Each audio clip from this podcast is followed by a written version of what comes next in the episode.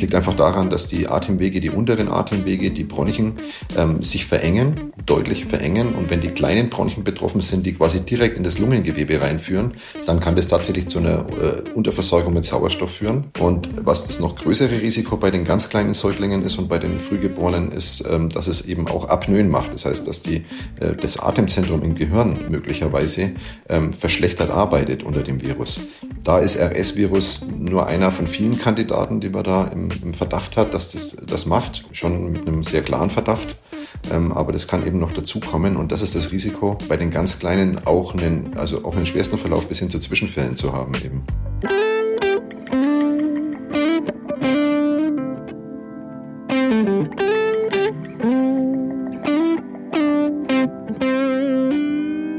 Hallo im Hebammsalon, der Podcast für deine Schwangerschaft und Babyzeit. Evidence-based und entertaining, Hebammen-Nähkästchen und Tacheles. leichte Muse und Deep Talk. Und wir sind Sissy Rasche und Karin Dannhauer.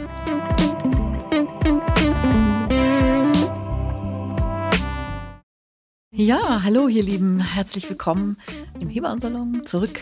Mit Max, Karin und mir. Genau, heute sitzt auch wieder unser Tonmann Max hier. Das ist immer total toll, weil dann ist nicht nur der Ton besser, sondern es ist auch gleich irgendwie, fühlt sich viel, ähm, also es, so, es Ja. fühlt sich so kümmermäßig an. Das ist auch mal schön. Max begleitet uns, begleitet uns so schön hier und dann ist der Ton auf jeden Fall sicher und ich muss mir da nicht wieder so eine Gedanken und machen. man Also es, stellt nicht panisch nach einer halben Stunde fest, oh scheiße, ich habe vergessen auf Aufnahme zu drücken. Hatten wir alle schon natürlich. ja, wir haben ja so echt schon mal eine ganze Folge nochmal aufnehmen müssen, weil Ja. meine Aufnahme nicht funktioniert hat. Ja. Ah, die zweite war besser sogar. Die zweite war besser, so ist es dann ja auch manchmal. Manchmal ist es dann doof, weil man denkt, oh, die ganzen Witze hat man schon gemacht und man will jetzt nicht noch ein zweites Mal das gleiche erzählen. Aber genau, wir sind da routinierter geworden und heute mit besonders professioneller ähm, Unterstützung. Und heute haben wir einen Gast und das ist der Gerald Hofner, Dr. Gerald Hofner. Gerald ist Kinderpneumologe und Kardiologe. Genau, kümmert sich also besonders gut um Herz und Lunge. Und das ist auch unser heutiges Thema. Gerald hat in Bayreuth eine große Praxis, ist Leiter des Med for Kids in Bayreuth, eine große interdisziplinäre kinderärztliche Praxis. Ich bin gespannt, wer von euch aus Bayreuth hier zuhört und vielleicht auch selber dort Patient oder Patientin mit seinem Kind ist. Und darüber freuen wir uns natürlich auch, ne? wenn euer Kinderarzt hier vielleicht heute zu Gast ist. Genau, ich kenne den schon aus dem Podcast. Ja, und wir sprechen über ein Thema, was eben im Moment in diesem Infektwinter besonders durch die Lande geistert, im wahrsten Sinne des Wortes, nämlich äh, das RS-Virus. RSV, respiratorisches Synzytialvirus. Kriege ich unfallfrei über die Lippen. Und das betrifft im Moment so viele Kinder, dass es eben auch so viele Familien ähm, betrifft und die uns alle immer wieder fragen. Und deshalb freuen wir uns sehr, dass du heute hier bei uns zu Gast bist im Salon.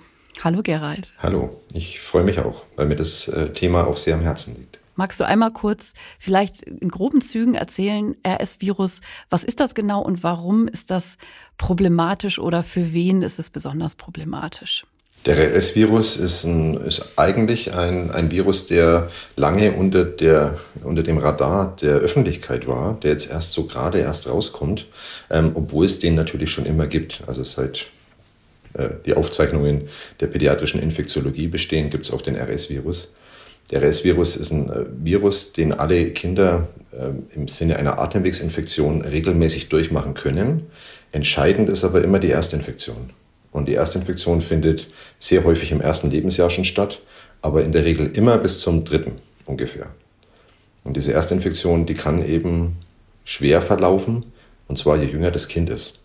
Und das ist genau der Punkt, warum wir gerade viele Kinder auf der Intensivstation haben. Wir haben eine ganz massive Welle an RS-Viren und diese äh, führen dann eben auch zu schweren Krankheitsverläufen, die dann eben auch zu stationären Aufnahmen führen und dann teilweise eben auch zu Intensivaufnahmen. Genau, also was du gesagt hast, das ähm, erleben wir Hebammen auch total, also dass die Leute sagen, RS-Virus, hä, was ist denn das jetzt? Also man kennt natürlich jetzt das Coronavirus und man kennt auch noch das Rotavirus und man kennt Windbockenvirus und so, aber RS-Virus, erstaunlich viele Menschen sagen das wirklich so, das habe ich noch nie gehört. Dabei ist es eben so ein ähm, häufiger und eben auch dann tatsächlich manchmal ein so problematischer äh, äh, Po- Virus, der ja einfach schon immer da war. Ich bin da auch total überrascht gewesen eigentlich, dass so viele Menschen davon noch nichts gehört haben.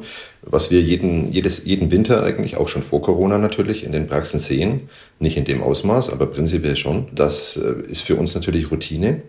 Ähm, und die Eltern haben das aber offensichtlich nie so wahrgenommen oder schnell wieder abgehakt, wenn der Virus vorbei war. Äh, und die neue Generation, die jetzt da natürlich sehr viel sensibler ist, weil sie mit Corona generell für infektiöse Erkrankungen bei Kindern sehr viel sensibler ist, die sind natürlich sehr viel interessierter daran und teilen das auch, dieses Wissen. Deswegen haben wir gerade auch so ein bisschen einen Medienhype auch zu dem RS-Virus. Und ich glaube, das ist auch der Grund, warum wir uns ja hier heute treffen, um da mal ein bisschen für Fakten zu sorgen. Was äh, sehr interessant ist für unsere Hörer und Hörerinnen, ist, was sich von letzten zu diesem Jahr auch verändert hat und wie es bei dir auch in deiner großen Praxis einfach, ähm, wann du schon gemerkt hast, dass einfach, dass sich der Herbst anders entwickelt, dass mehr Kinder erkranken und äh, vor allen Dingen ist, glaube ich, momentan auch gerade für uns in den He im Hebammensalon heute ein sehr wichtiges Thema sind ja die Neugeborenen und die Säuglinge, weil wir ja ähm, ähm, ich selber ähm, war dieses Jahr sehr, sehr stark betroffen in vielen Wochenbetten, dass ich Kinder ähm, in der Klinik hatte, also Neugeborene schon wirklich ab dem fünften Tag ähm, durch Geschwisterkinder.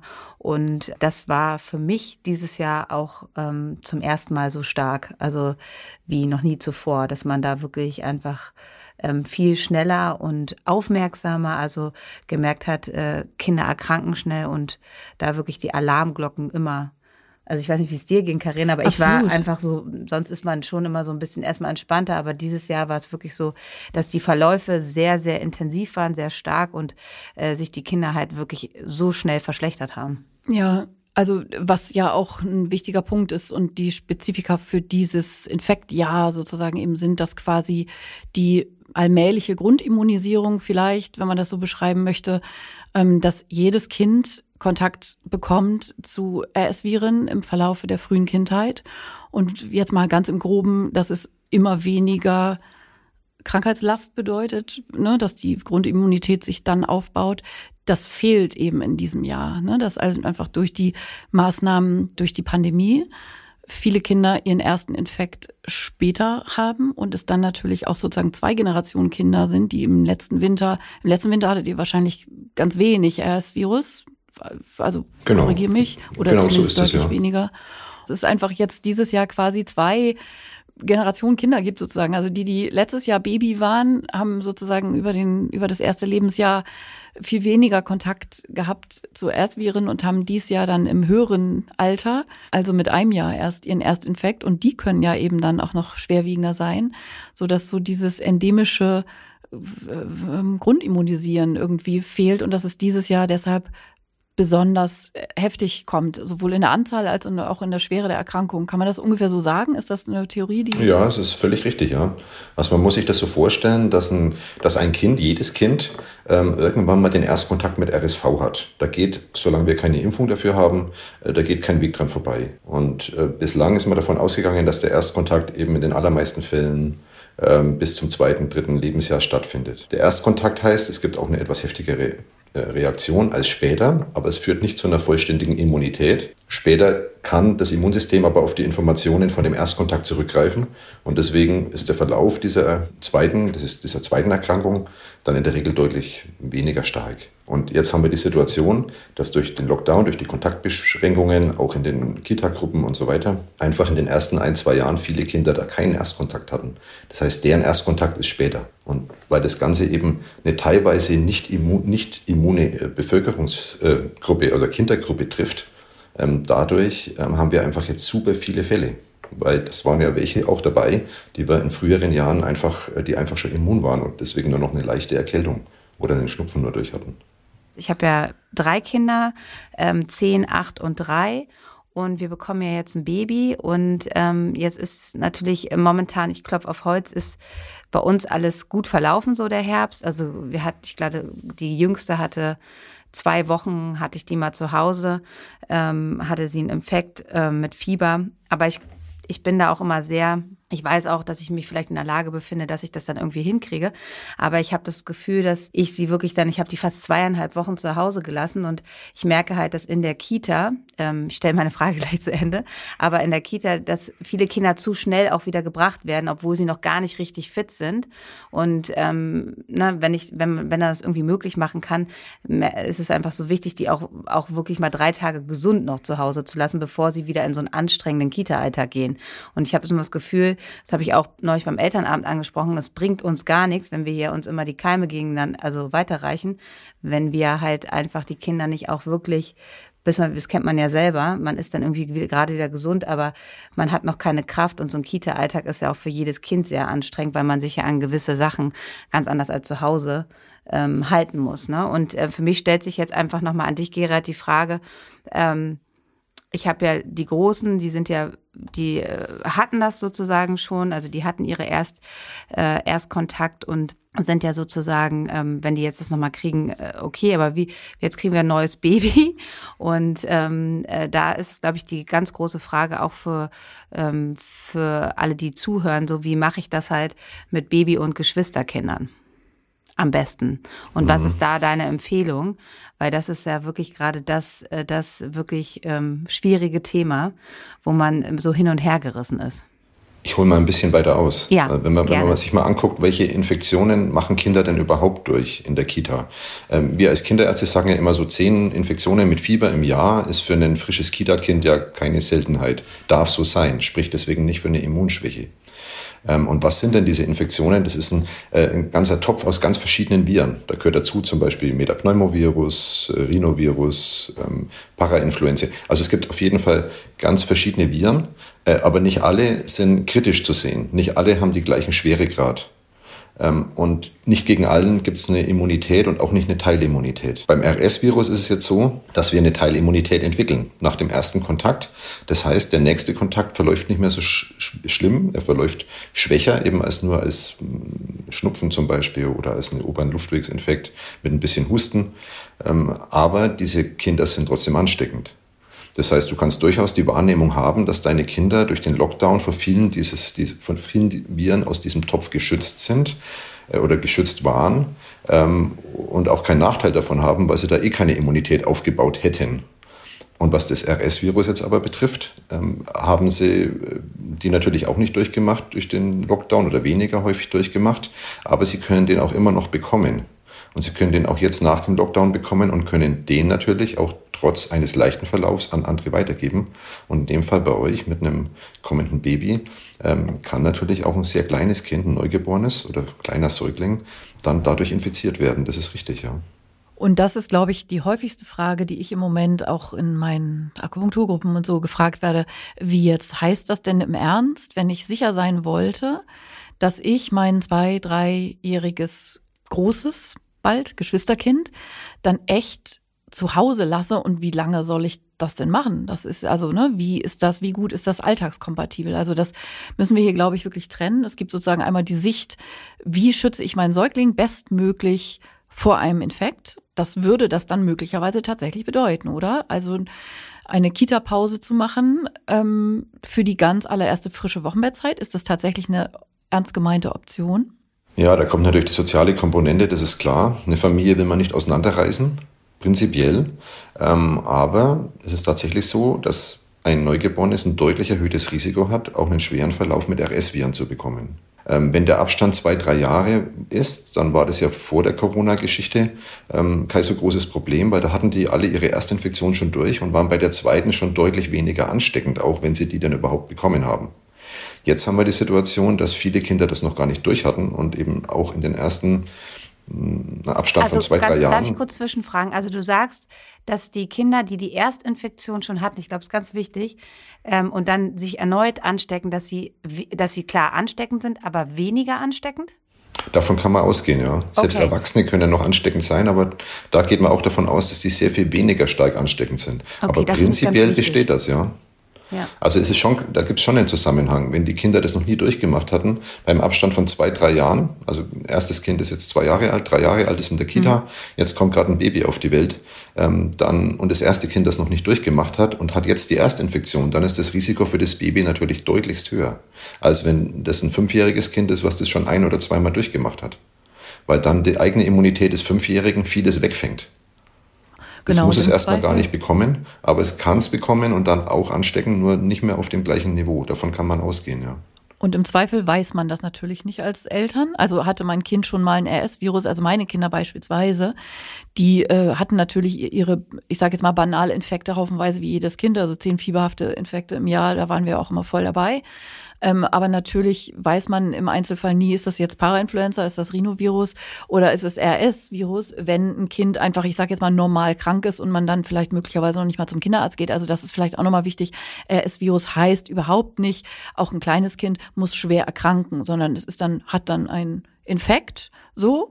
Und ähm, viele Kinder machen diese Grundimmunisierung auch einigermaßen unspektakulär durch. Also vielleicht sollten wir da nochmal das gerade rücken, dass es jetzt nicht so heißt, äh, weil wir alle so im Corona-Hysterie sind, alle Viren sind lebensgefährlich. Auch der S-Virus ist ähm, ein Virus, der sozusagen ubiquitär immer vorkommt und macht aber typischerweise bei sehr kleinen Kindern manchmal einen schwereren Verlauf. Vielleicht können wir da noch mal ein paar Zahlen irgendwie sortieren, dass man irgendwie dazu auch noch mal eine Idee hat. Aber ich kann noch mal ein Beispiel parat? aus dem Alltag sagen, bevor wir auf die Zahlen gehen, dass ich, wenn ich das jetzt äh, sozusagen so ähm, Revue passieren lasse, die ähm, RS-Fälle, die ich hatte, waren alles, so wie Gerhard es gerade beschrieben hat, ähm, waren das Geschwisterkinder, die mitten in der Eingewöhnung zum Zeitpunkt der Geburt ähm, äh, des neuen Babys standen und die dann die Babys äh, angesteckt haben.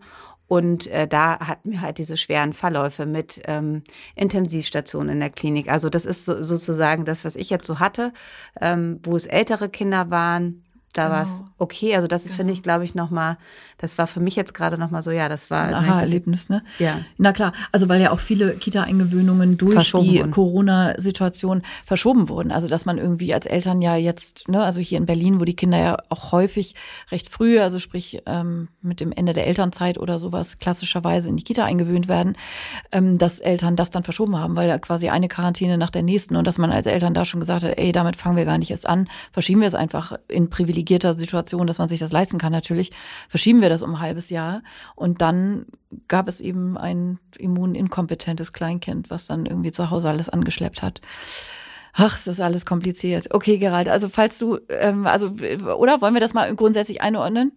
Ja, ja, also der, der Einwurf von dir war schon sehr gut. Also es müssen nicht alle jetzt panisch werden wegen dem RS-Virus. Wir hatten den schon immer und der wird auch uns erhalten bleiben, auch nach Corona. Ähm, solange das Kinder über ein, zwei Jahren bekommen, äh, diese Infektion, ähm, wird nur in den seltensten Fällen ein schwerer Verlauf daraus werden. Aber wir brauchen auch eine Risikostratifizierung, das heißt eine Unterscheidung zwischen den Kindern, die ein hohes Risiko haben. Ähm, und das sind zunächst mal auf jeden Fall die kleinen Säuglinge, speziell die Frühgeborenen und speziell Kinder, die noch zusätzliche Risiken haben, wie ein Herzfehler zum Beispiel, da weiß man das, ähm, oder andere Lungenerkrankungen, seltene Erkrankungen. Und die sind natürlich erheblich, äh, die haben natürlich ein erhebliches Risiko. Wir kommen dann später auch nochmal auf die Maßnahmen, die wir da tun können. Aber zunächst mal bei dieser, bei dieser Risikounterscheidung. Und die Empfehlung wäre allerdings schon, wenn Kinder krank sind, die große Geschwisterkinder ähm, krank sind, speziell in den ersten zwei, drei, vier Jahren, und jetzt ein Neugeborenes zu Hause ist, ähm, dass das äh, bis zum Beweis des Gegenteils natürlich als RS-Virus zu werden ist und ein gewisses Risiko besteht. Ich würde mal sagen, die ersten zwei, drei Monate, dann baut sich ja so langsam das Immunsystem des Kindes auf, wird aktiver ähm, und auch die Bronchien werden größer, sodass die Verläufe nicht mehr so schlimm sind. Ähm, aber die ersten Monate, die können tatsächlich gefährlich sein. Und, also, und jetzt müssen auch nicht alle Eltern da panisch werden, aber wer das auch kann, äh, wer da eine räumliche Trennung hinbekommt, wer Großeltern hat, ähm, die zumindest für diese ein, zwei Wochen der, der Erkältung äh, bei dem Geschwisterkind auch mal einspringen können, ähm, die sollten das schon nutzen. Also das würde ich auf jeden Fall empfehlen. Ja, also das ist, weiß ja auch jede Mutter, wie realistisch das ist, wenn, was weiß ich, das zweieinhalbjährige krank wird und man dann sagt, du darfst jetzt nicht ins Schlafzimmer kommen zu mir mit dem Säugling, wenn ich das gerade stille oder so. Das funktioniert ja nicht. Also das kann man einem zweijährigen Kind ja oft nicht vermitteln. Und das, was du eben sagtest, räumliche Trennung, äh, dass das Kind im Wochenbett dann umzieht zu Oma und Opa und so, das sind schon dann, ähm, ja, sie guckt mich an, ne, so, das weiß ja jeder. Also, dass man sich dann einfach fragt, ist das überhaupt eine realistische Option? Oder machen wir nicht einfach tatsächlich in dieser Zeit eine Kita-Pause? So, also es ist einfach, ja, man kann es, es sind immer ähm, ja Dinge, die man gegeneinander abwägen muss und dass das jetzt irgendwie ja. Also auch die Kita-Pause ist ja nicht ganz unproblematisch, weil wir hatten ja. jetzt durch Corona schon so viel Kita-Pausen für die Kinder und die brauchen ja ihre Sozialkontakte auch, die Großen. Ja, ja absolut. Und ähm, das ist natürlich schon die Frage, will man die jetzt da wieder rausreißen für drei Monate? Weil es geht ja dann wirklich so um die erste Zeit. Ähm, ich hatte jetzt eher davon gesprochen, dass vielleicht das, das kranke Kind halt eben für die ein, zwei Wochen, wo es krank ist oder so massiv krank muss es ja gar nicht sein, ähm, ob das da eben eine Chance hat, bei den Großeltern mal zu übernachten oder ähm, ja, bei der Schwester, bei der Tante, wo auch immer. Ja. Ich denke gerade an meine ähm, gerade Dreijährige, die gerade drei geworden ist. Und das wäre total unrealistisch. Klar, für meine weil, Kinder auch no way. Die waren ähm, voll nur Mama, nur Busen, nur ach, frag mich nicht. Ja, ja, klar. Mhm. Also so, das wisst ihr am besten sozusagen natürlich, was für euch eine Option ist. Wir versuchen ja sozusagen jetzt verschiedene Szenarien uns zu überlegen, ne, was, was könnte man tun und was davon realistisch und machbar ist. Das wisst ihr ja am allerbesten. Ja, ja, es ist nicht leicht. Es ist echt tricky alles. Aber vielleicht können wir mal dieses Risiko überhaupt mal, äh, ja. du wolltest ja eh schon auf die Zahlen gehen, also dieses Risiko mal in Zahlen benennen, was wir da haben. Also RS-Viren hat schon immer, unabhängig von Corona jetzt, eine Krankenhausaufnahmerate von ungefähr zwei Prozent gehabt. Und das ist echt viel. Das liegt einfach daran, dass die Atemwege, die unteren Atemwege, die Bronchien, ähm, sich verengen, deutlich verengen. Und wenn die kleinen Bronchien betroffen sind, die quasi direkt in das Lungengewebe reinführen, die Bronchiolen, äh, man nennt es dann Broncholitis, dann kann das tatsächlich zu einer äh, Unterversorgung mit Sauerstoff führen. Und was das noch größere Risiko bei den ganz kleinen Säuglingen ist und bei den Frühgeborenen ist, ähm, dass es eben auch Apnoen macht. Das heißt, dass die, äh, das Atemzentrum im Gehirn möglicherweise ähm, verschlechtert arbeitet unter dem Virus. Da ist RS-Virus nur einer von vielen Kandidaten, die man da im, im Verdacht hat, dass das das macht oder ja eigentlich schon mit einem sehr klaren Verdacht. Ähm, aber das kann eben noch dazukommen und das ist das Risiko, ähm, bei den ganz Kleinen auch einen, also auch einen schwersten Verlauf bis hin zu Zwischenfällen zu haben eben. Ja, und, und Zwischenfälle, um das mal gleich zu benennen, also es gehört ja schon in die Kategorie mit Risikofaktoren auch für den äh, plötzlichen Kindstod, ne? Apnoen, also Atemaussetzer sozusagen. Wahrscheinlich auch, über diesen Mechanismus, genau. Ne? Das ist ja alles zu weiten Teilen auch unklar, aber ja, das ist einfach auch da ein Thema, um das nochmal zu benennen. Wie sieht momentan der Alltag in deiner ähm, Praxis aus? Also ähm, Karin hatte das ja eben schon angesprochen, dass Gerald ist noch nicht fertig mit also, den Zahlen, also, oder? Ne? Zwei Prozent hatten wir jetzt gesagt. Ähm, ja, also zwei Prozent ist die Krankenhausaufnahmequote ungefähr. Das war es schon immer. Ähm, mit Schwerpunkt natürlich bei den ganz Kleinen. Dieses Jahr ist es äh, natürlich auch zwei Prozent, aber es haben mehr Kinder RS-Viren. Deswegen sind es insgesamt halt auch absolut gesehen mehr Kinder, die in die Klinik gehen. Ähm, und von denen, die in die Klinik gehen, ist, ist ein Anteil eben auch intensivpflichtig. In der Regel nicht beatmungspflichtig, aber zumindest für Sauerstoff und für eine Überwachung der, des, der, des Atemrhythmuses, also der Atem, des Atemantriebs durch das Gehirn. Ähm, es gibt auch eine Letalität, wenn wir die noch benennen wollen. Ähm, das müssen aber auch alle jetzt nicht erschrecken wieder, ähm, von etwa ein Prozent bei den Kindern, die in der Klinik sind, also bei den schweren Verläufen. Insgesamt ist damit RS-Virus natürlich schon eine Erkrankung, die man jetzt nicht ganz abhaken kann. Man muss darüber sprechen einfach, wenn Neugeborene im Haus sind oder Frühgeborene.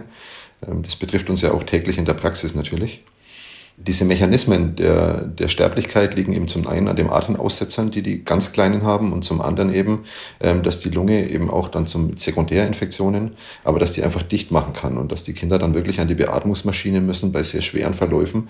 Und man hat da sehr wenig therapeutische Möglichkeiten. Das muss man einfach sagen. Deswegen ist da die Prophylaxe für uns wichtig.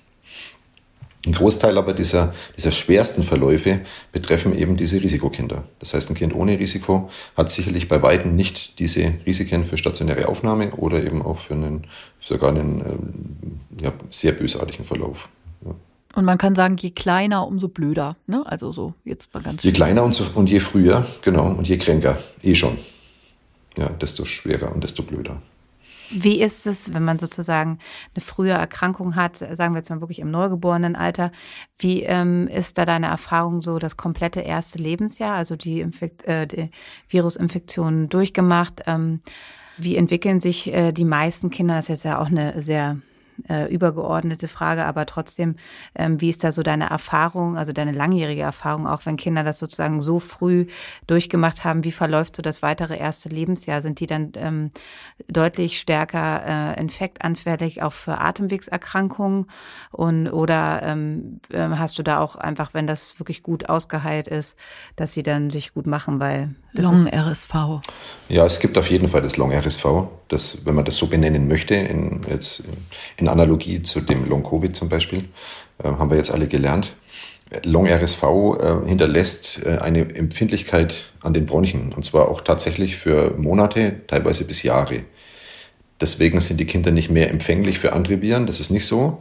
Aber es kann eben dazu führen, dass jeder andere normale Schnupfenvirus, jeder Kindergarteninfekt dann eben immer wieder die Bronchien so reizt, dass die auch noch Wochen, Monate, eben teilweise Jahre nach dieser RSV-Infektion, in der Regel einer Erstinfektion, ähm, zu einer spastischen Bronchitis äh, das dann führt. Also das heißt, dass die Bronchien sich verengen wie bei einer asthmatischen Reaktion so ein verstärkter Schleimbildung in den Bronchien ist. Und das Ganze findet natürlich so lange auch merkbar statt, solange die Bronchien eben noch nicht die Größe von wenigstens im Schulkind haben. Also das klassische Infektasthma. Genau, das ist das klassische Infektasthma, was eben zum großen Teil auch auf RSV-Folge hinweg auch schon früher war. Das ist nichts Neues, jetzt hat nichts mit dieser aktuellen Welle zu tun. Aber das wissen wir schon immer, dass dieses ähm, Long-RSV eben einen Großteil dieser Infektasthma-Patienten bedingt blödes Biest RSV. Es gibt auch eine gute Nachricht, das Ganze, das reift auf jeden Fall auch wieder aus. Also deswegen kriegt das Kind kein Asthma, es gibt keine Spätfolgen. Ähm, es ist nur in dieser Zeit, bis eben diese bronchiale Überempfindlichkeit sich zurückgebildet hat. Wir nennen das Remodeling, wenn, die, wenn diese entzündlichen Veränderungen, die da eben bleiben in den Bronchien, ähm, wenn die dann mal abgebaut sind, dann wird da auch wieder ein normale, normaler Verlauf draus. Okay, gut. Vielen Dank dafür. Ähm, ich hatte, ich habe so viele Fragen. Ja, hau raus. ähm, raus damit. Raus damit. Ähm, genau, das haben wir jetzt schon geklärt. Ne? Also man muss halt abwägen, die Maßnahmen, Kita, Sozialkontakte, das ist wirklich einfach so eine, das ist einfach ein Balanceakt und ich, ich glaube, das muss man auch äh, mit dem, also mit seinem jeweiligen Kinderarzt auch immer besprechen, weil man immer die individuelle Situation, äh, Situation äh, sehen muss und dann das abwägen. Da können wir heute jetzt gar keine mit dir ähm, Pauschalaussage machen, was das Beste ist, sondern das ist halt einfach ein Abwägen dann auch und gucken, wie die aktuelle Absolut, Situation ja. ist. Ne?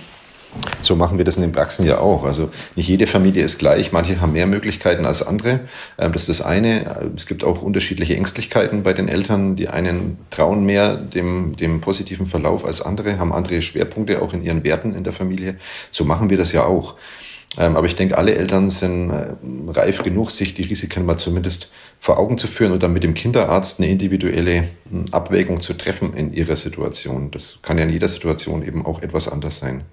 Ähm, ich sehe schon auch das Problem, dass viele sich dann vielleicht auch Vorwürfe machen, wenn dann ein kleines Kind einen schweren Verlauf hat, dass sie das Große eben doch nicht aus der Kita raus haben.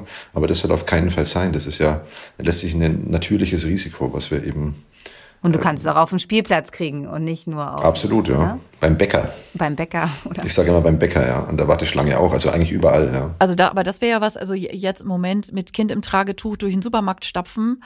Ähm, ne? Also Kinder haben ja eben keine Masken auf und so, also dass man sozusagen in dem Rahmen ja zumindest dann einfach auch so ein bisschen gucken kann. Ne? Hier in Berlin in der U-Bahn rumfahren mit einem frischen Säugling ist im Moment aus verschiedenen Gründen vielleicht das auf jeden Fall auch keine so besonders gute Idee. Menschenansammlungen oder ja oder ein Fußballstadion oder wo auch immer hinzugehen. Äh, vor allem da auch, wo viele kleine Kinder sind, genau Weihnachtsmarkt am Karussell.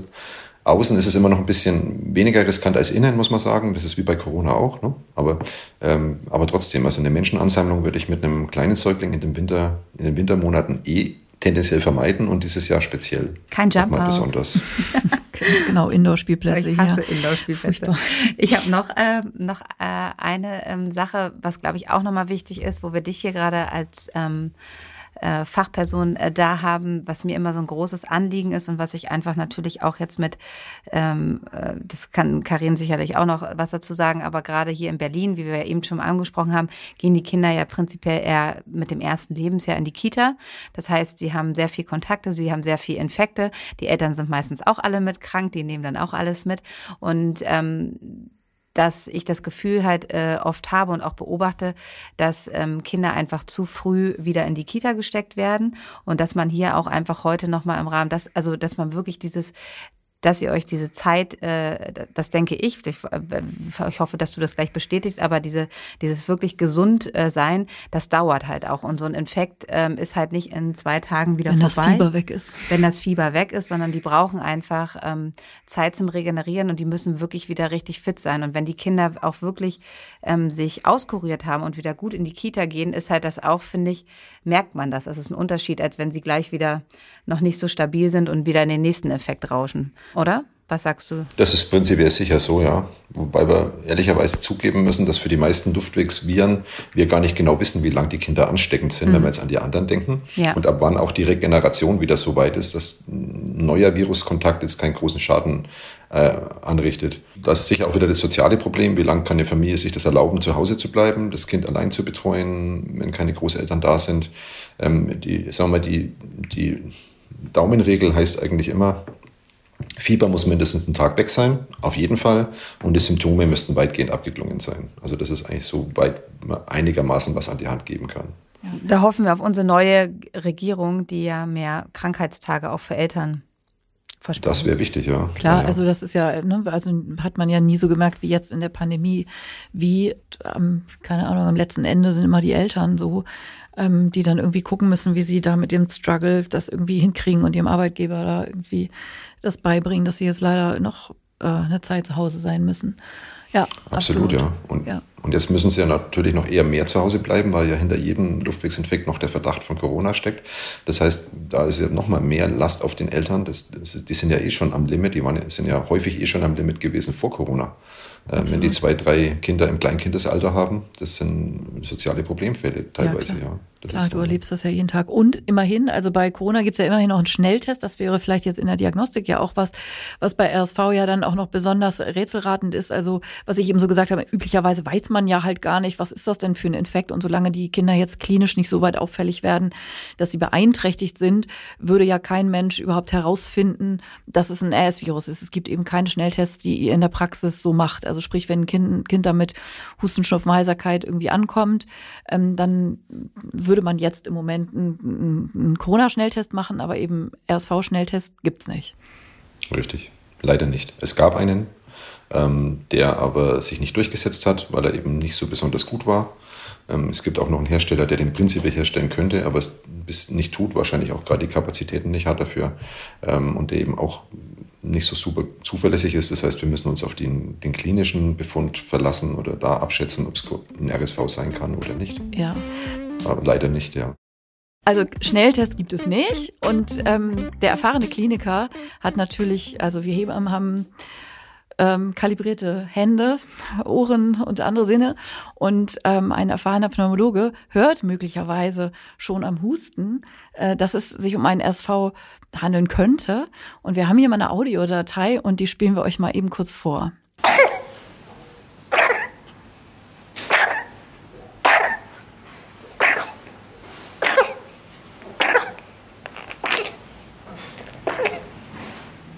Gerald könnte sich so ein RSV-Husten anhören. Was sagst du dazu? Kann man das hören? Ist das charakteristisch genug? Ähm, ja und nein. Also der RSV-Husten ist eben ein, ein Husten, der kommt aus den unteren ähm, aus den unteren Atemwegen des kleinen Säuglings, wie wir es auch gerade eben gehört haben.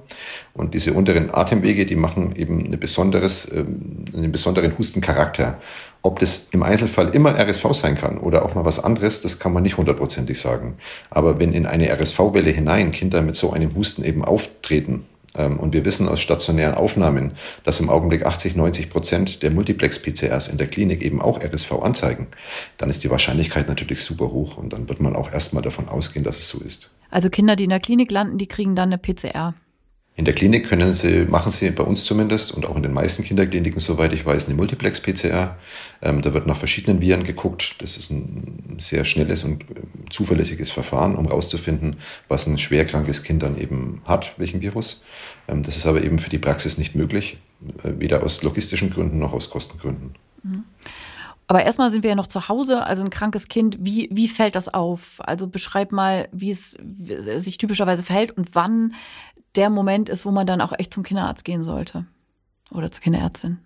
Also wir reden ja von der Erstinfektion, das heißt von, dem, von der schwereren Infektion mit RSV. Und da hängt es auch wieder davon ab, wie groß sind die Kinder und wie groß sind vor allem die Bronchien. Wenn die Bronchien sehr klein sind, dann verengen die sich eben unter dem, äh, unter dem RS-Virus, der eine Reizung dieser Bronchien macht, eine, eine Entzündung der Bronchien, ähm, eben stärker, als man das bei anderen Viren kennt. Ähm, und dann fangen die Kinder an zu pfeifen, zu husten. Ähm, das kann, im es kann auch sogar bei den, auch den Kehlkopf mit betreffen. Dann kommt sogar ein gruppartiger Charakter mit dazu. Das ist seltener, aber es kommt vor. Und bei den ganz Kleinen kann das Ganze eben noch tiefer in die Bronchien reingehen, in die kleinsten Bronchien, in die Bronchiolen. Ähm, ich hatte es vorhin ja schon angesprochen, dass das dann schon fast wie eine Lungenentzündung ist, obwohl es rein medizinisch anatomisch noch keine ist. Ähm, aber da ist dann die Atemnot und die, ähm, die Tachypnoe, das heißt das schnelle Atmen, das, äh, wo man dem Kind schon ansieht, dass es möglicherweise nicht mehr genug Luft kriegt, weil es einfach super schnell atmet, um wenigstens noch so viel Luft in die Lunge reinzukriegen, dass ausreichend Sauerstoff aus der Luft rausgezogen werden kann.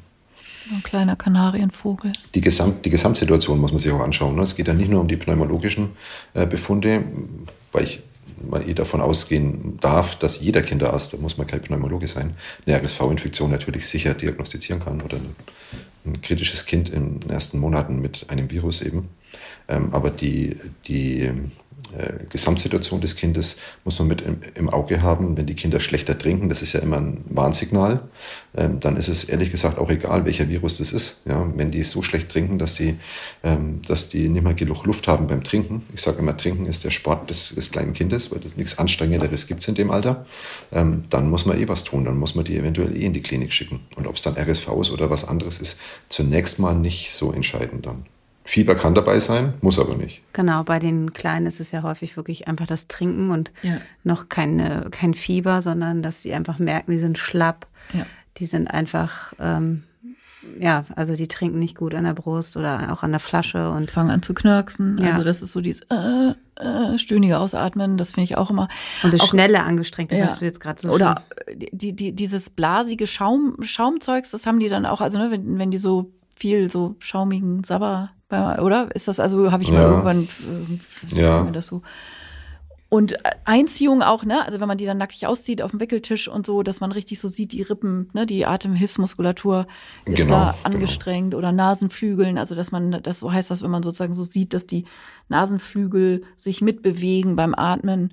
Ähm, das sind auf jeden Fall Zeichen, dass ein Baby echt angestrengt ist. Und wenn die dann am Busen uninteressiert sind, sowieso immer ein Warnzeichen. Und da ist es halt auch wieder so äh, wichtig, finde ich, die Zusammenarbeit äh, zwischen uns, also zwischen Kinderarzt und Hebammen, weil ähm, das natürlich auch so eine, äh, die, die allgemeine Situation, die wir haben, immer wieder bei allen Themen, die wir hier im Hebammensalon auch besprechen, ist, dass halt Eltern, gerade wenn es das erste Kind ist, auch einfach das gar nicht so schnell mitkriegen, dass ein Kind schlapp ist und dass es nicht gut trinkt und dass es vielleicht äh, dann wirklich auch schläft so ruhig, schläft so ruhig und so weiter. Deshalb so dieser, dieser ne, dass wir als Hebammen ja sozusagen die ersten vor Ort sind und die Kinder dann zum Kinderarzt überweisen und möglich einfach manchmal sogar gleich in die Klinik, wenn wir einfach merken, so, da brauchen wir jetzt nicht noch zum Kinderarzt vorher gehen, da muss nämlich auf jeden Fall schnell äh, äh Blut abgenommen werden oder ähm, Abstrich gemacht werden. Und das ist halt einfach so, ähm, ist es bei dir auch schon so ein bisschen angekommen in, ich weiß nicht, wie die Situation in Bayreuth ist, so mit Hebammenmangel und Wochenbettbetreuung und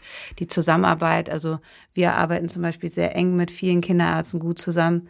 Ähm, das würde mich auch nochmal interessieren, wie das ähm, ähm, bei euch so ist oder wie du das auch generell handhabst, weil das finde ich auch total wichtig, also dieses kompetente Zusammenarbeiten. Ja, wir, wir haben sehr engen Kontakt mit unseren Hebammen hier. Die schreiben mich auch an oder rufen mich an, auch am Wochenende, auch nachts.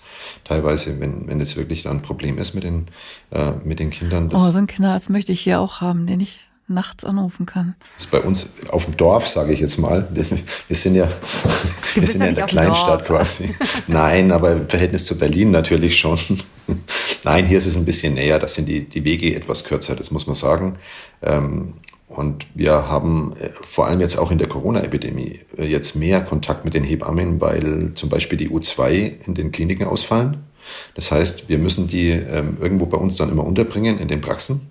Ähm, und weil das aber eben nicht immer, diese Überwachung in den ersten Tagen ja nicht so gut möglich ist, sind es ganz oft die Hebammen, die eben bei einem Kind ähm, nochmal den Kinderarzt draufschauen lassen wollen, ähm, haben einen engen Kontakt dann eben mit uns. Ähm, ja, wir hatten jetzt erst letzte Woche eine, eine Fortbildung mit den Hebammen, wo wir uns gemeinsam auch auf Vorgehen geeinigt haben.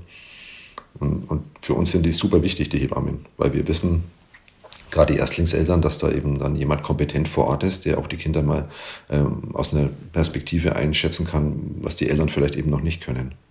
Total. Also das ist ja immer genau der Punkt, ne? Ob ein Kind grau wird oder nicht oder blass oder auch ein ganz anderes Thema gelb am Anfang, ne? neugeborene Gelbsucht.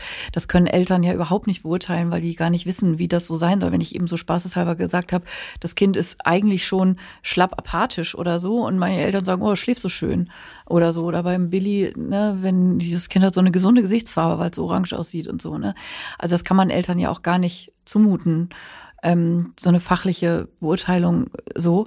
Und genau, also ich habe das dies Jahr tatsächlich das erste Mal, dass ich überhaupt in meiner Hebammenarbeit, also wo wir wirklich im Wochenbett ja noch sehr häufig bei den Eltern sind, dass RS V da in der Weise eine Rolle spielt. In den ganzen letzten Jahren war es dann mal so, dass ein Kind, was ein halbes Jahr alt war und so nach dem Motto, ach, die Hebamme, die erreiche ich ja immer irgendwie und bin dann noch so ein bisschen angekabelt ähm, die kann ja mal irgendwie auch zu einem Infekt was sagen oder so, aber nicht mehr so, dass man die Leute wirklich gesehen hat regelmäßig. Also dass dieses Jahr man wirklich in den frühen Wochenbetten da echt, also ne, du hast irgendwie drei, vier Kinder oder sowas mhm. gehabt innerhalb von vier Wochen, die du da rausgefischt hast. Das war dies Jahr schon ähm, besonders auffällig. Also wenn ein Kind jetzt ein RS-Virus hat, ähm, und zu Hause sozusagen klarkommt, ähm, so diese üblichen Luftbefeuchtungsmaßnahmen sind wahrscheinlich gut, ne? Also was weiß ich, Handtücher über die Heizung hängen, für feuchte Luft sorgen, weiß nicht, Zwiebelsäckchen, I don't know. Also so für, für, für ein Hausgebrauch ein Kind, was jetzt nicht schwer beeinträchtigt ist, aber was man möglicherweise so ein bisschen hindurch begleiten möchte durch den Infekt. Hast du da Sachen, die helfen und Sachen, von denen du ausdrücklich abrätst, vielleicht auch ähm, für die ganz kleinen Kinder? Ja, also so die, all die Allgemeinmaßnahmen, du hast sie eigentlich schon genannt, für gesunde Atemwege sind natürlich wichtig, auch bei RSV oder besonders bei RSV, wenn da ein Virus jetzt in den Atemwegen steckt. Ähm, dazu gehört, dass die Luft eben eine ausreichende Luft an, äh, Luftbefeuchtung hat. Ähm, wir sagen immer so 50 Prozent ist ganz gut. Das wird in solchen Situationen, gerade wenn die Heizungsluft es eh trocken macht, wenn jemand Holzofen zum, hat zum Beispiel. Und ähm, Schadstoffe sollten nicht da sein, das heißt Rauchen ähm, sollten Eltern ja eh nicht, muss man mal ganz, ganz klar sagen, bei kleinen Säuglingen. Und vielleicht das Einschub, da reicht es auch nicht, wenn man draußen am Balkon raucht, weil man das einfach noch stundenlang abatmet und das auch in der Kleidung hat. Das muss man auch einfach ganz ehrlich sagen.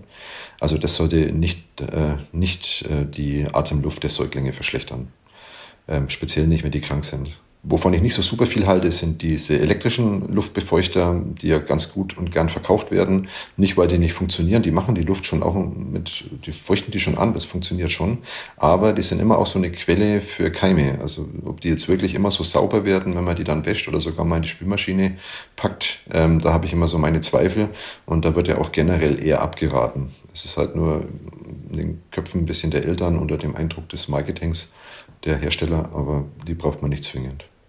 Handtücher über die Heizung. Nasse Handtücher. Mhm. Nasse Handtücher tun das immer und das hat man auch eigentlich auf eine ganz einfache Art und Weise eine Rückmeldung. Wie, wie gut ist denn eigentlich die, die Luft im Haus? Wie, wie trocken ist die denn? Ähm, wenn man ein nasses Handtuch aufhängt im Kinderzimmer und es ist innerhalb von, von zwölf Stunden trocken, dann war es halt einfach sehr trocken in der Luft. Und ist damit aber auch schon ein bisschen angefeuchtet worden. Physik im Alltag. Also, also nass heißt, richtig, heißt richtig nass. So, das darf dann noch ein bisschen tropfen. Muss ein Eimer unterstellen. ja, okay. Also nasse Handtücher. und Lieben. und äh, Zwiebelwickel, also äh, und ihr, ach so, und ihr Einreibung pro oder contra. Erzähl mal so ein bisschen noch so von so Banalmaßnahmen. Hm, also Zwiebelsäckchen, Zwiebelwickel, Zwiebelsaft, also alles, was von Zwiebeln kommt, reizt natürlich auch ein Stück weit. Das zieht zwar tatsächlich Schleim, das ist richtig, und bei so einer Mittelohrentzündung von einem Kleinkind würde ich das auch empfehlen oder kann man das auch durchaus tun. Als ersten Schritt funktioniert häufig auch. Wo ich echt abraten würde, ist das Ganze bei einem kleinen Säugling zu machen, der kleine Bronchien hat, die dann auch noch entzündet sind, weil da kommt ja auch einfach ein zusätzlicher Reiz noch da drauf. Und da wissen wir nicht genau, ob dieser Reiz nicht als Trigger auch für eine weitere Spastik, für eine Verengung dieser Bronchien wirksam ist. Also da würde ich definitiv von abraten. Das gleiche gilt auch für die ätherischen Öle. Also ätherische Öle, wie sie in verschiedenen Einreibepasten drinnen sind oder eben auch ähm, für, die, äh, für die Vernebelung, Verdampfung in der Luft. Ähm, die sind prinzipiell auch gut bei den größeren Kindern. Da gibt es Nachweis, dass die zum Beispiel die Schleimhaut beruhigen können, den Schleim lockern können, ähm, sogar den Hustenreiz ein bisschen stillen können. Menthol zum Beispiel macht es. Ähm, also das, das, gibt's auf, das ist auf jeden Fall wirksam, aber auch da gilt das Gleiche. Nicht unter zwei Jahren. Und nicht dann, wenn eine spastische Bronchitis vorliegt. Wäre ich vorsichtig. Ja, wichtiger Hinweis nochmal. Drüber wirkt es wunderbar. Ich hatte trotzdem noch eine Frage so zum Alltag jetzt gerade bei dir. Also ich ähm, habe jetzt den Verdacht, ich komme in die Praxis bei dir. Du hattest vorhin angesprochen, Abstriche eher in der Klinik. Ähm, das heißt, ihr macht äh, gar keine Abstriche jetzt im ambulanten Bereich, also wenn ihr den Verdacht habt, oder habe ich das falsch verstanden vorhin? Für RSV nicht, das ist richtig, ja. Okay. Also wir schließen im ambulanten Bereich je nach aktueller Gesetzlage versuchen wir das natürlich auch ähm, RSV aus, ähm, entweder mit PCR oder phasenweise war es jetzt auch mit den Schnelltesten möglich. Ähm, aber für alle anderen Viren ähm, haben wir wenig Möglichkeit. Es gibt auch keinen guten Grippeschnelltest, den wir nutzen können. Wir können theoretisch, könnte man was ins Labor einschicken, aber bei, dieser, äh, bei den Laborlaufzeiten ist das Ergebnis einfach da. Da ist es eh schon egal, ob das jetzt RSV war oder nicht war, muss man sagen. Ähm, und von den Kosten her können wir das nicht auf die Lasten, zu Lasten der gesetzlichen Krankenversicherung machen. Bei der Klinik ist das was anderes, weil da die Kinder einfach schwerkrank reinkommen mhm. für diese Multiplex. Ja. PCR. Das heißt, so ein Kind kommt, also ne, Eltern machen sich zu Hause Sorgen, Kind wird krank, hustet möglicherweise, wird vorgestellt bei euch und äh, je kleiner das Kind ist, umso engmaschiger würdet ihr dann wahrscheinlich also sagen, was was ich kommt morgen, übermorgen ähm, nochmal wieder vorbei zum Abhorchen. Ihr würdet genau Dinge benennen, worauf die Eltern zu Hause achten sollen, wann auf jeden Fall ein dringlicher Wiedervorstellungsgrund, also sprich, also was echt hier mir teilweise erzählt wurde, ja, eigentlich würden wir ihr Kind auch einweisen, aber irgendwie leider ist kein Bett da. Äh, kommen Sie mal wieder, wenn es blaue Lippen hat oder sowas. Also auf sowas wartet man dann tendenziell nicht, aber man würde das schon, wenn ein Kind sehr klein ist, auch mit Wiedervorstellung dann gut durchbeobachten sozusagen, ne? Absolut, absolut, ja. Also wir haben ja vorhin äh, die Zahlen gehabt. Ähm, die, Umkehrzahl ist ja 98, 99 Prozent der Kinder brauchen keine stationäre Aufnahme. Aber viele von denen haben trotzdem eine spastische Bronchitis, sind halt trotzdem ein bisschen beeinträchtigt. Ähm, wir wissen zwar, dass das dann schon immer auch ausheilt, aber die brauchen halt in der Zeit eine Überwachung, dass sie nicht zu den wenigen gehört, wo das Ganze mal kippt weil das halt auch sehr schnell, je kleiner die Kinder sind, desto schneller, sehr schnell mal kippen kann in einen Verlauf, der halt dann doch mal etwas kritischer ist. Ja. Also insofern ist es auch genau unsere Geschichte. Wir schauen die je nach Zustand, je nach Situation eben am nächsten, übernächsten Tag nochmal an. Äh, oft reichen zwei Termine und manchmal braucht man auch keinen weiteren, wenn das ein großes Kind ist und das Ganze harmlos verläuft. Da reicht die Aufklärung der Eltern, denke ich. Thema noch inhalieren. Ähm, inhalieren muss man auch wieder zwei Sachen unterscheiden, zwei Punkte. Das eine ist ein Medikament zu inhalieren und das zweite ist äh, allgemein mit Feuchtigkeit zu inhalieren. Feuchtigkeit zu inhalieren geht immer, also Kochsalzlösung speziell, das geht eigentlich immer und schadet praktisch nie. Ähm, allerdings ist es vom Aufwand her halt die Frage, ob es notwendig ist. Man kann das eben wie mit Handtüchern auch lösen. Anders ist es bei den Medikamenten und da muss man sich den Verlauf dieser RSV-Bronchitis dann mal angucken. Ähm, wenn das Kinder sind, die eine eindeutige Spastik haben, also die eindeutig zumachen, wie so bei einem Infektasthma oder generell bei einer asthmatischen Reaktion, dann brauchen die Medikamente. Die kann man entweder über einen Vernebler inhalieren, da gibt es eben Pariboy, Kaufgeräte, um jetzt einen Namen zu nennen. Es gibt wenig andere Hersteller. Das ist, ähm, und es gibt aber eben auch Sprays, die man über einen äh, Spacer, also über eine, so eine Vorschaltkammer, die man dann äh, vor den Mund, vor die Nase des Kindes setzt, ähm, eben inhalieren lassen kann, die praktikabler sind in aller Regel, weil sie einfach kürzer zu inhalieren gehen. Ähm, und damit würde man aber dann Medikamente inhalieren können, die auch notwendig sein können. Aber eben nicht in jedem Fall. Das muss der Arzt entscheiden. Ja, klar.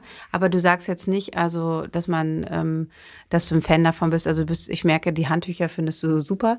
Ähm, ähm, dass du jetzt sagst, ein Pariboy ähm, sich zuzulegen und mit Kochsalz zu inhalieren.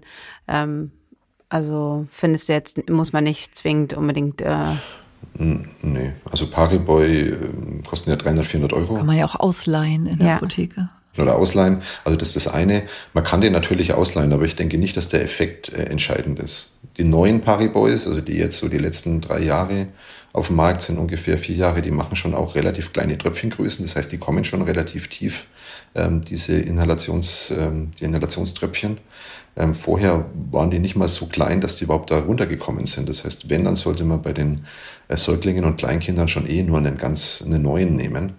Und das ist schon immer auch eine Kostenfrage und auch eine Frage der Verfügbarkeit. Mhm. Ja, ob man die überhaupt bekommt aktuell. Auch da gab es, glaube ich, Lieferengpässe. Ja. Ich weiß nicht, ob du es gerade gesehen hast, Karine, also super viel auf Instagram ähm, wurden ja diese Inhaliergeräte, also so nicht, nicht ein Pariboy, sondern das ist nicht so ein Handding, so haben alle möglichen Leute gesagt, das hier, das, das braucht man und ähm, nichts anderes. Deshalb frage ich nochmal, weil das sind einfach Sachen, ne, die, was ich finde das, mhm. finde das sehr angenehm, deine Art so, also ja, pff, ne, also das ist jetzt nicht also ähm, Schnickschnack. Genau, nein, aber dass man einfach wirklich dann genau guckt, ist die Indikation da, ähm, leiht man so ein Ding, ähm, wenn es halt wirklich ähm, not. Ich hatte jetzt viele natürlich zu Hause und die waren auch gut ähm, bei den, äh, die dann aus der Klinik ähm, gekommen sind, die die Babys und das haben wir auch noch weitergemacht und es hat gut geholfen.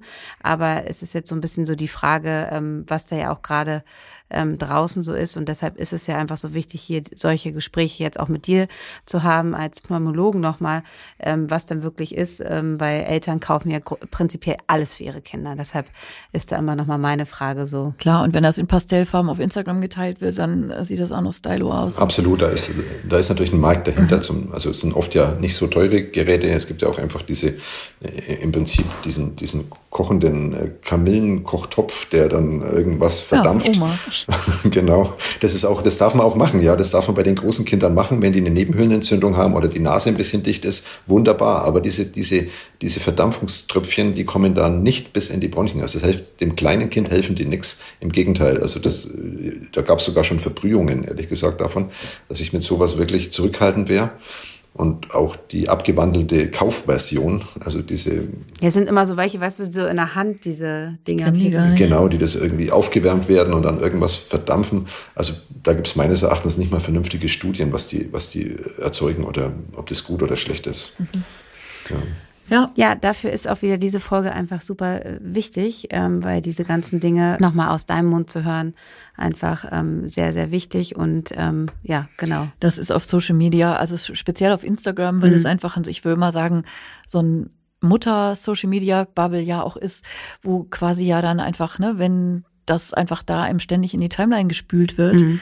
Ähm, und das wissen die Firmen ja ganz genau, ne, dass die dann einfach mit ihrer Influencer-Werbung und so dafür sorgen, dass plötzlich alle denken, huch, alle haben so eins, dann muss das wohl gut sein. Mhm. Ähm, und das ist natürlich ähm, mit der Fachkompetenz dann immer so eine Sache, wenn jede Mutti-Bloggerin, ohne das jetzt de despektierlich mhm. zu meinen, äh, so, ne, da so halbe Fachartikel schreibt und man dann einfach überhaupt nicht, also, ne, da guckt wirklich drauf, ähm, aus welcher Quelle stammt diese Idee und ist das wirklich medizinisch sinnvoll und fundiert oder ist das einfach nur so ein Hype gerade? Genau, ich möchte auch nicht alle über den Kamm scheren. Ja, es mag, nein, nein, nein, es mag Hersteller geben, die das auch wirklich, wirklich gut machen und können und die auch bei gewissen Anwendungsbereichen Sinn machen. Ne? Ähm, aber ich gehe da noch einmal auf einen Punkt zurück, der mir wirklich am Herzen liegt. Alle Eltern, die noch rauchen, äh, die sollten wissen, dass sie allein durch das Abstellen des Rauchens hundertmal mehr tun können für die Bronchien ihrer Kinder, als sie mit jedem Kaufgerät hier erreichen können. Das ist einfach so. Bitte nochmal den Satz. Nochmal. Also der kann wirklich ähm, nicht oft genug, nicht gesagt, oft genug gesagt werden, weil das ist wirklich ein, ein also auch als das spreche ich immer schon in der Schwangerschaft an. Und ich habe da wirklich mit, also eher mit den Männern, ne, dass ich halt sage, wenn du was Gutes tun willst, das ist einfach so, aber es ist wirklich einfach, deshalb bitte noch einmal diesen Satz Oder von dir aus also ich sag's, ich sag's noch einmal oder hol auch noch mal ein bisschen aus. Also in der Schwangerschaft rauchen selber, das, das muss man ganz klar sagen, das ist Kindswohlgefährdung und zwar des Ungeborenen, weil die Bronchien der kleinen Kinder sich gar nicht richtig entwickeln können unter dem Einfluss von Nikotin und den anderen Schadstoffen, die beim Rauchen in die Blutbahn kommen. Ähm, das ist aber von vor der Geburt noch. Also da ist es am, am gravierendsten. Aber auch nach der Geburt ist es so, dass jede Art von Schadstoff in der Atemluft des kleinen, äh, des kleinen Säuglings die Bronchien, die, die bronchiale äh, Clearing-Mechanismen, das heißt, dass der Schleim und die, Fremd, äh, die Fremdsubstanzen, die der Körper loswerden will, dass die einfach blockiert werden. Das heißt, alles, was eingeatmet wird, hat der Säugling viel mehr Schwierigkeiten, das, das rauszubekommen. Das wirkt dann auch viel stärker. Das heißt, es kommt zu einer Virus, Viren werden schlechter los, äh, hinausgebracht, die, die, der Schleim wird schlechter abgehustet. Alles. Und das ist eben nicht nur das, das aktive Rauchen direkt vor dem Kind und Anblasen in das Gesicht des Kindes. Das macht natürlich keiner, das ist mir schon klar. Aber es ist eben auch dieses auf dem Balkon rauchen. Weil, also, das höre ich äh, jeden Tag zweimal. Aber er raucht ja nur auf dem Balkon oder, oder, oder sie oder wer auch immer. Ja. Oder der Satz hier in Berlin Mitte natürlich, aber Kiffen ist okay, oder? Sag nicht ich. Und du empfiehlst dann Plätzchen. Nein, also Rauchen, alles, was, was, was, was in die Atemluft kommt, das verschlechtert einfach äh, die, bronchialen, die, die bronchiale Situation der kleinen Säuglinge. Und einfach nochmal für die Leute da draußen, was ist mit E-Zigaretten? Also hier diesen Vapern oder wie die heißen? Also weißt du, diesen Dampfdingern? Also E-Zigaretten sind ja für den, für den Raucher selbst äh, nicht unbedingt viel besser, je nachdem, was sie da inhalieren, weil das eben auch die, die Gefäße verändern kann. Es geht aber schon deutlich weniger in die Atemluft nach außen. Ähm, allerdings ähm, würde ich, wenn ich mich eh dafür entscheide, das aktive Tabakrauchen zu lassen oder, oder davon wegzugehen, mir dann schon überlegen, ob ich eine, eine Nikotinentwöhnungskur eben einfach mache mit Nikotinpflastern, Kaugummi, Kaugummis, da gibt es ja auch Praxen, die das anbieten oder stellen, ähm, vor allem wenn man Säugling daheim hat. Also eigentlich sollte dann überhaupt nicht auf was anderes übergegangen werden. Ich wollte darauf nur noch mal eingehen, weil das wird ja dann gerne als, aber das ist ja dann nicht so schlimm und so. Also natürlich auch da äh, ist, äh, sind die Firmen ja ganz vorne, dass die das ja auch so verbreiten, als würde das so sein. Ähm, aber dann einfach so, kann ich nicht wenigstens, also der Süchtige, der spricht, also was ja auch gar nicht, also ne, es ist natürlich immer auch äh, schwierig von Süchten zu lassen, sonst wären es keine. Aber das an der Stelle. Ja, also das, Richtig. Das darf man, also ich habe das jetzt sehr dogmatisch gesagt. Ja, aber ist ja das ist jetzt aus Sicht des Kindes natürlich. Ähm, klar, man muss die Eltern an der Hand nehmen. Man muss mit denen auch eine Lösung finden und einen Weg. Das ist kein Vorwurf und kein erhobener Zeigefinger natürlich, sondern äh, die sind das seit Jahren gewohnt. Man muss mit denen irgendwo eine, eine Lösung finden. Leider ist es in Deutschland nicht möglich, als Kinderpneumologe eine Elternentwöhnungskur zu machen, weil das eben als über 18-Jährigen uns nicht zusteht. Ähm, aber man kann die weiterleiten eben an den Pneumologen. Ah, ich meine, das wäre ja natürlich schlau. Sie sind schwanger, gehen Sie zum Kinderpneumologen, weil der weiß, wie scheiße das ist für die Kinder. Und der hilft. Ja, hat man mal Eltern überlegt, weiter. ja, aber geht nicht. Ja, ja, ja. geht nicht. Klar, mhm. Kassenärztliche Vereinigung sagt, sagt ist nicht. Ähm, ja, aber da könnt ihr ganz viel schon tun und ich finde, das ist einfach nochmal von dir so zu hören ähm, glaube ich, geht es nochmal wirklich ähm, richtig tief rein und ähm, ähm, wir, man will ja eigentlich das Beste für sein Kind und wenn man einfach schon mit solchen Schritten ähm, sehr viel für die Atemqualität machen kann und auch für die Vorbeugung von Atemerkrankungen, ist das doch einfach schon mal eine gute Sache, dass wir das hier nochmal so deutlich gesagt haben. Genau. Und eine Sache, die mir noch einfällt, die wir noch nicht hatten, eine Impfung. Warum gibt es keine Impfung gegen RSV? oder, es, also, oder erstmal, es gibt keine Impfung gegen RSV in dieser klassischen Weise der ähm, aktiven Immunisierung, so wie man halt Kinder impft gegen verschiedene andere Dinge. Es gibt noch keine, das ist richtig. Wobei wir für, von zwei, drei verschiedenen Herstellern gerade in den Studien sind. Also auch Pfizer, die ja den, den BioNTech-Impfstoff weltweit vertreiben gegen äh, Covid hat eine in der Phase 3 Studie. Das heißt, da erwarten wir tatsächlich im nächsten Jahr möglicherweise eine erste äh, Zulassung. Äh, der, der, ist aber nicht für die Kinder, sondern der ist für die mhm. Schwangeren. So wie bei Keuchhusten sozusagen der, auch, ne? damit man die ganz frühe genau, Zeit erwischt über den Nestschutz, über die Antikörper. Genau, das, dass die Schwangeren selbst natürlich das nicht bekommen, aber vor allem, dass man eben schon vor der Geburt für die ersten Monate die Leihantikörper überträgt als Schwangere. Genau. Impfung gibt es deswegen nicht, weil eben eine, keine restlose Immunität zu erzeugen ist. Ähm, und man in den ersten Wochen des Neugeborenen offensichtlich noch nicht so sehr gut das Immunsystem stimulieren kann, dann, wenn es eigentlich am wichtigsten wäre. Ähm, die Medizin hat sich dann damit geholfen, dass sie die Risikokinder wenigstens über eine passive Immunprophylaxe schützt. Ähm, das sind auch Spritzen, aber es ist eben keine Impfung, sondern es ist nur die Gabe von Antikörpern, von den Antikörpern, die aus, ähm, aus, dem, aus dem tierischen Bereich gewonnen werden und die dem äh, Säugling gespritzt wird, äh, um das eigene Immunsystem äh, zu ersetzen in dieser, in dieser frühen Phase, in der das Risiko einfach so hoch ist. Und die ist sehr teuer. Das kann man machen. Die ist super teuer. Da kostet eine Ampulle bis 6 Kilo Kind äh, um die 700 Euro, ab 6 Kilo Kind ähm, kostet es um die 1000 Euro. Muss man ein paar Mal geben. Wir brauchen die alle vier Wochen. Ne? Also das heißt, ein Winter heißt ungefähr 6.000 bis 8.000 Euro Therapiekosten. Genau, das heißt, das werden aus diesem Grund und weil sie wahrscheinlich auch Nebenwirkung hat, wie jede ähm, Passivimmunisierung, äh, zumindest potenziell, eben nur Kindern angedeihen lassen, die die vorhin beschriebenen Risikokinder sind, also ehemalige Frühchen ähm, und herzkranke Kinder im Wesentlichen in diesen jungen jungen Lebensmonaten und wenigen Jahren. Ne? Ja, die wichtigste Nebenwirkung ist, dass es super schmerzhaft ist. Also das mag man natürlich nicht gerne machen. Ähm, echte andere Nebenwirkungen treten praktisch gar nicht auf. Also es, trotz des Fremdeiweißes ist super, super selten. Ähm, die Kinder sind auch ganz gut geschützt, aber eben die Verfügbarkeit ist nicht ähm, für jedes Kind möglich und die Kosten, das würde ja explodieren. Das sind ja bei den Therapiekosten, das ist einfach nicht darstellbar. Das ist so.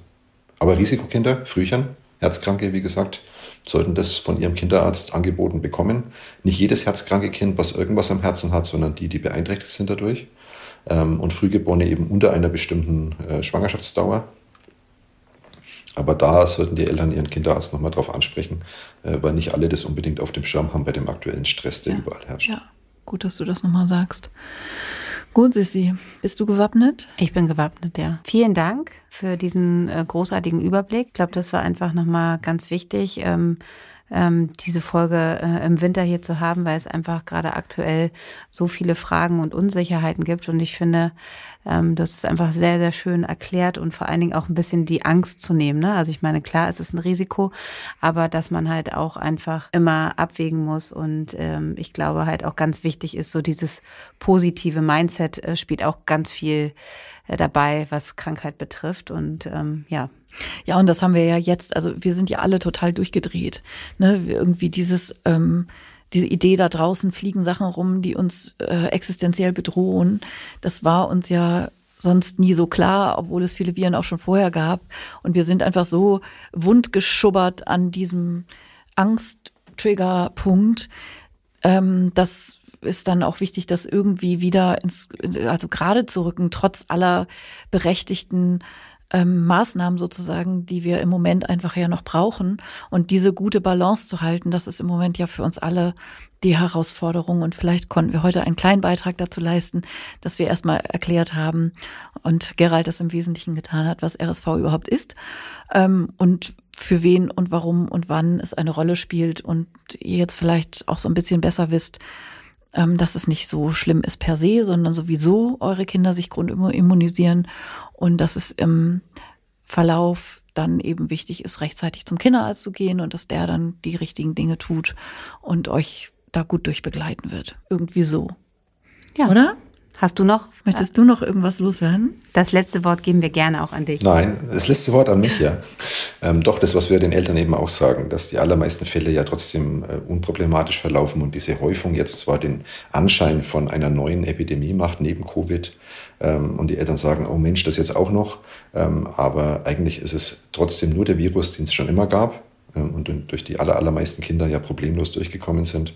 Ähm, und es wird alles auch wieder gut, wenn sie das durchlaufen, die Kinder. Also es gibt kein langfristiges Problem.